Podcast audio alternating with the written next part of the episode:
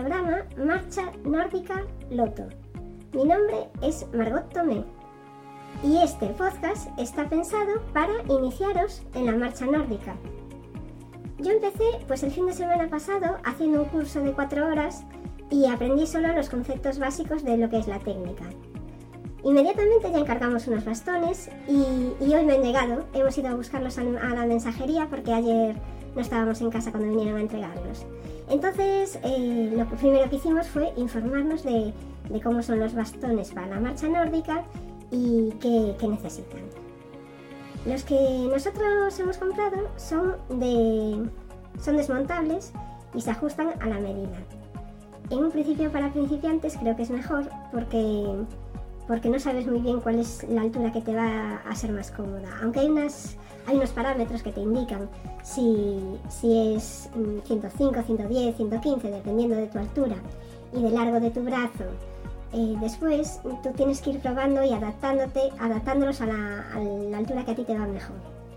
Entonces, bueno, realmente durante esas cuatro horas que tuvimos de clase, que fueron repartidas en, en dos días, tampoco nos dio mucho tiempo a evaluar cuál era la medida adecuada.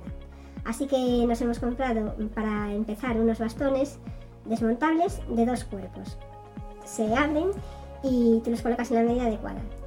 También los hay de tres cuerpos. Estos de tres cuerpos son un poco más caros, 10 euros más caros creo, pero tienen la ventaja de que los puedes plegar mucho más y al final los puedes meter en, una bolsa más fácilmente. Los que estáis viendo aquí es lo máximo que se pueden plegar, entonces al final llevarlos en una mochila pues puede que no sea muy práctico. Esa fue nuestra primera duda, si comprarlos de tres cuerpos o de dos. En principio íbamos a comprarlos de tres cuerpos, lo que pasa que al no haber resistencias los compramos de dos porque pensamos que incluso pueden ser más resistentes. El peso de los bastones que nos recomendaron para iniciar el deporte, para cuando estás empezando y que no te resulte tan complicado, es que no fuesen demasiado ligeros, aunque parezca lo contrario. Los bastones que son más caros son los de, los de carbono, porque son muy ligeros. Pero sin embargo, para principiantes el problema es que si son muy ligeros el viento puede hacer que, los descontroles, incluso es fácil que, se te metan entre las piernas los bastones, aunque os parece increíble, eh, sí puede pasar. A mí el primer fin de semana que probé a hacer marcha nórdica me pasó dos veces. Es un deporte que requiere bastante coordinación y, y sobre todo mecanizar el movimiento. Con lo cual, lo que nos quedó muy claro en las primeras clases es que lo que tenemos que hacer ahora es practicar, practicar, practicar, a llevar los brazos rectos sin doblar el codo y, no intentar nada más. Realmente es un poco automatizar el movimiento y después el ir avanzando en nuestra mecanización ya nos irá pidiendo más cosas. Sigo hablando de los bastones. Los bastones veis que tienen como una suela. Os enseño.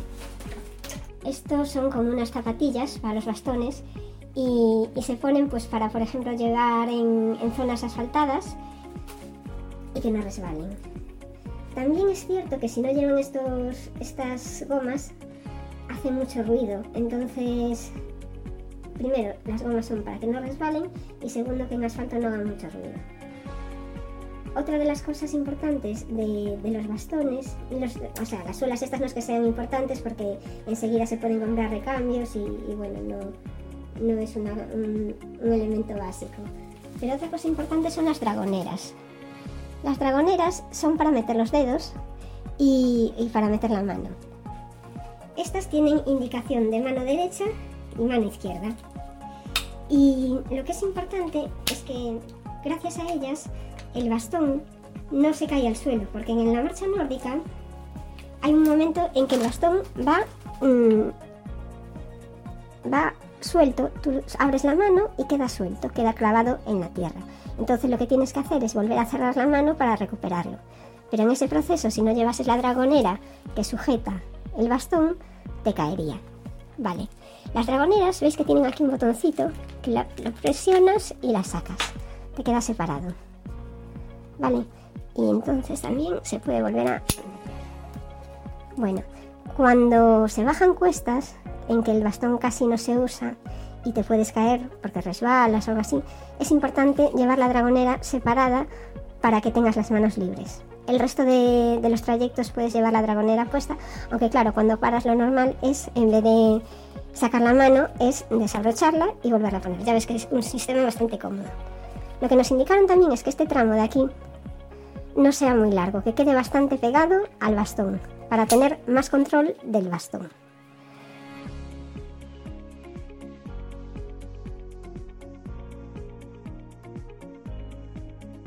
Bueno, esta es la dragonera y, se, la puse, se la puse a mi marido para indicaros que también hay tallas. Hay la S, la M y bueno, la L supongo. Eh, la M, por ejemplo, que nosotros usamos en el curso, nos va bien. Pero esta que hemos comprado es la S y ya veis que mi marido no tiene una mano demasiado pequeña y le queda bien. Hombre, en, en un hombre yo compraría la M, pero bueno, que incluso una S pues podría servir.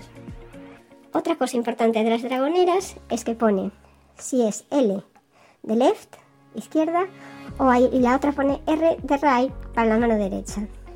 Muchas veces ya os digo que es cerrado delante, abierto detrás, cerrado detrás.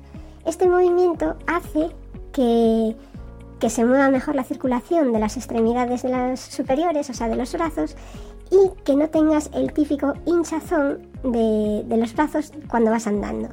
Cuando pasas muchas horas andando, eh, posiblemente todos habréis notado que las manos se hinchan. Pues gracias a este, este movimiento de abrir y cerrar la mano cuando haces marcha nórdica, eso ya no pasa. Y, el precio, bueno, estos creo que costaron 45 euros o así, los hay de 160 euros, que son esos típicos de carbono, y, y después mm, los hay también más baratos.